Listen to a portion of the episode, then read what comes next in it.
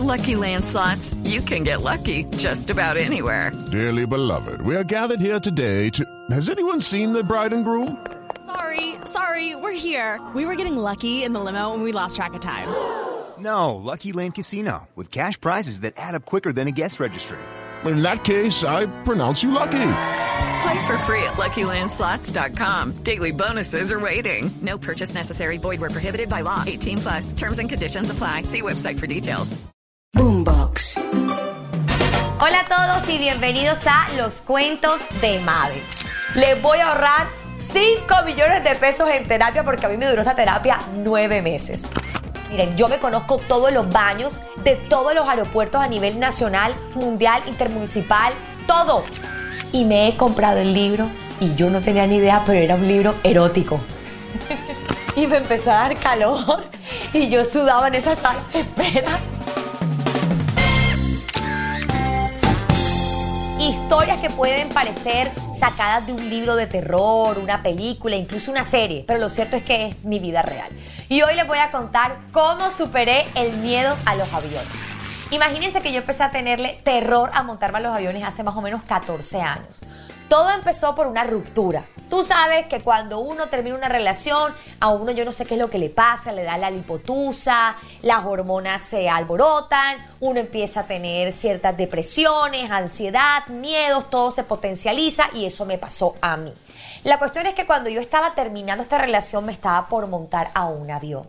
Y cuando este hombre me deja, cierran la puerta del avión, el avión despega, yo me quedo sin saber absolutamente nada de lo que estaba pasando y fue el peor vuelo de mi vida. Una turbulencia que yo dije, aquí ya está, aquí me morí y me morí además soltera, terminada, sin hijos.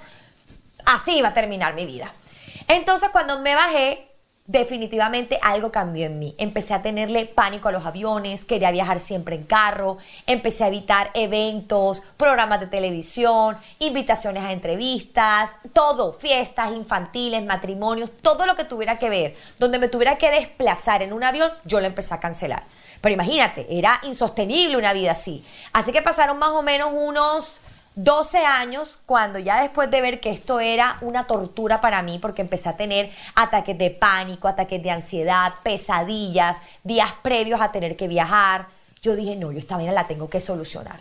Con decirles que fui incluso a hacerme una constelación familiar. Yo no sé si alguna vez ustedes han escuchado hablar de eso, pero constelaciones familiares son una terapia que se hacen como en grupo, puedes contratar incluso actores, donde la gente expone como sus casos y otras personas van y actúan y tú ahí puedes más o menos ver qué es lo que está pasando en tu vida que te llevó a ese problema y de, a partir de eso cómo empezar a darle solución. Creo que no entendieron, pero para resumirle la historia es un cuarto gigante donde hay unas 100 o 200 personas y cada persona sale y dice cuál es su problema y las otras personas empiezan a actuar. Y eso hice yo. Así que salí, me puse a llorar, conté qué me había pasado con el tema de los aviones.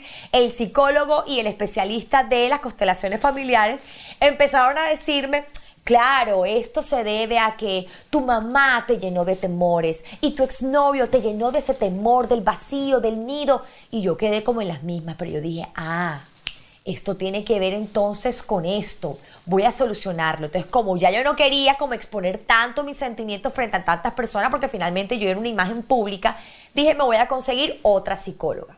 Y ahí fue cuando empezó esta historia que de verdad se la voy a recomendar porque sé que en este momento hay muchas personas que le tienen terror a los aviones y yo hoy le tengo la solución. Le voy a ahorrar 5 millones de pesos en terapia porque a mí me duró esta terapia 9 meses. Lo primero que hice fue elegir a una psicóloga especialista en fobias. Entonces yo empecé a acudir a donde ella y obviamente empecé a hablar y a hablar y a hablar y a sacar todo lo que había en mí. Lloraba, ella anotaba números, cosas. Y yo empecé a hacer mi terapia, pero la verdad es que no había solución todavía. Yo me montaba todavía en los aviones y seguía yo con ataques de pánico, ataques de ansiedad, terrores previos antes de montarme el avión, me daba de todo. Miren, yo me conozco todos los baños de todos los aeropuertos a nivel nacional, mundial, intermunicipal, todo. Porque yo lo primero que hacía cuando llegaba al aeropuerto era correr al baño. Ya saben hacer qué, de los nervios. Y bueno, hasta que un día la psicóloga me dijo, listo, vamos a, a empezar terapia neurolingüística es que se llama. esa que te desconectan el cerebro y supuestamente te enseñan a aprender de nuevo. O sea, primero te desaprenden todo lo que tu cerebro, que es un computador aprendido, y luego te vuelven a enseñar. Y entonces ella empezó como a hacerme unos, unos tips para poder quitar como el control de lo que yo tenía a la hora de montarme en un avión. Y resulta que eh, lo primero era, por ejemplo, no hacer controles de chequeo.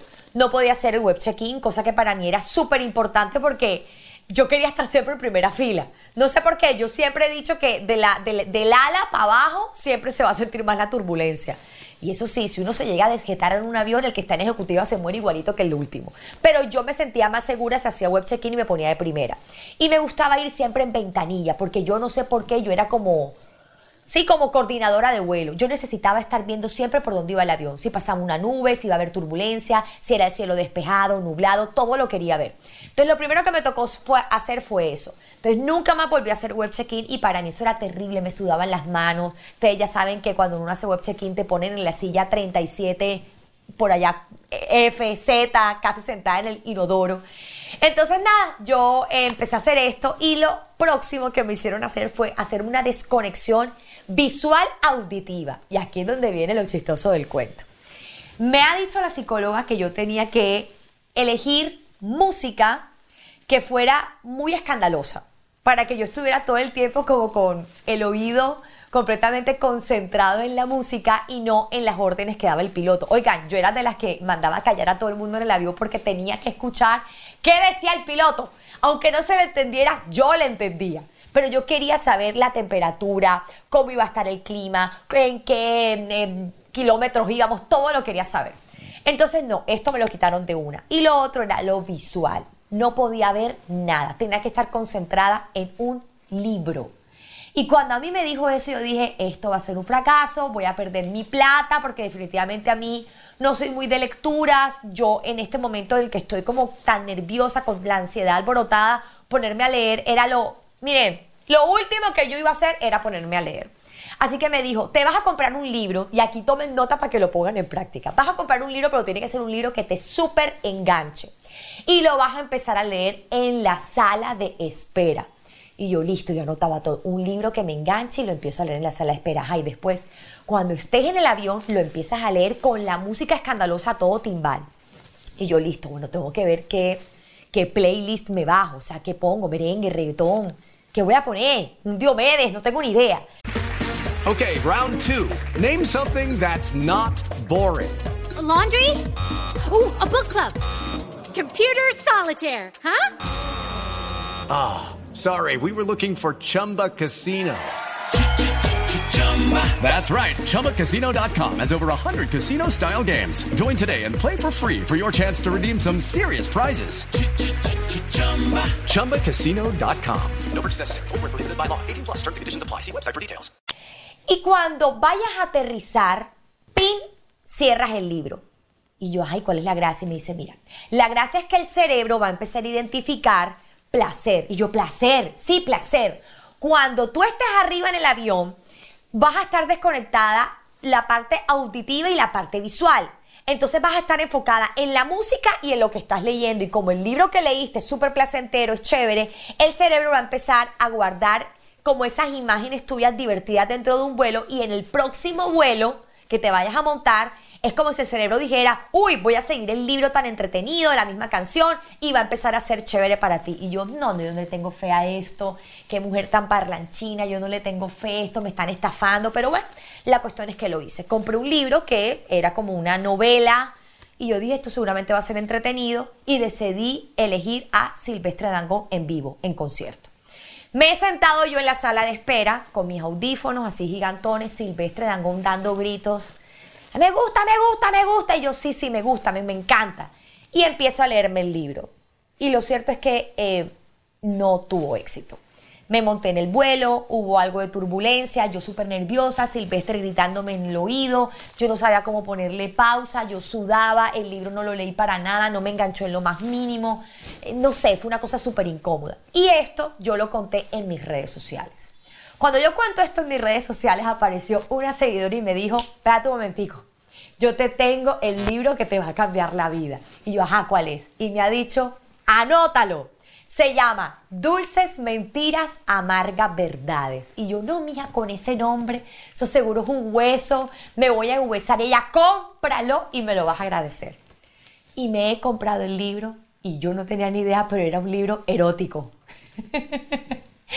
Era un libro erótico. Entonces, cuando yo me pongo en la silla de la sala de espera, otra vez Silvestre Dangón dando alarido, ¡pra, pra, pra, pra! Y empiezo yo a leer. Óyeme, y la primera escena, se le salen las tetas a la vieja, el mal le agarra una teta, le agarra la nalga y yo, oh my God, ¿esto qué es? Y me empezó a dar calor y yo sudaba en esa sala de espera y yo seguí leyendo. Cuando vine a ver Gordy ya estábamos en la fila. Yo no miraba a nadie, yo era metida en mi libro y este libro cada vez, mira, me empezó a dar calor de solo acordarme. Te lo juro, estoy sudando.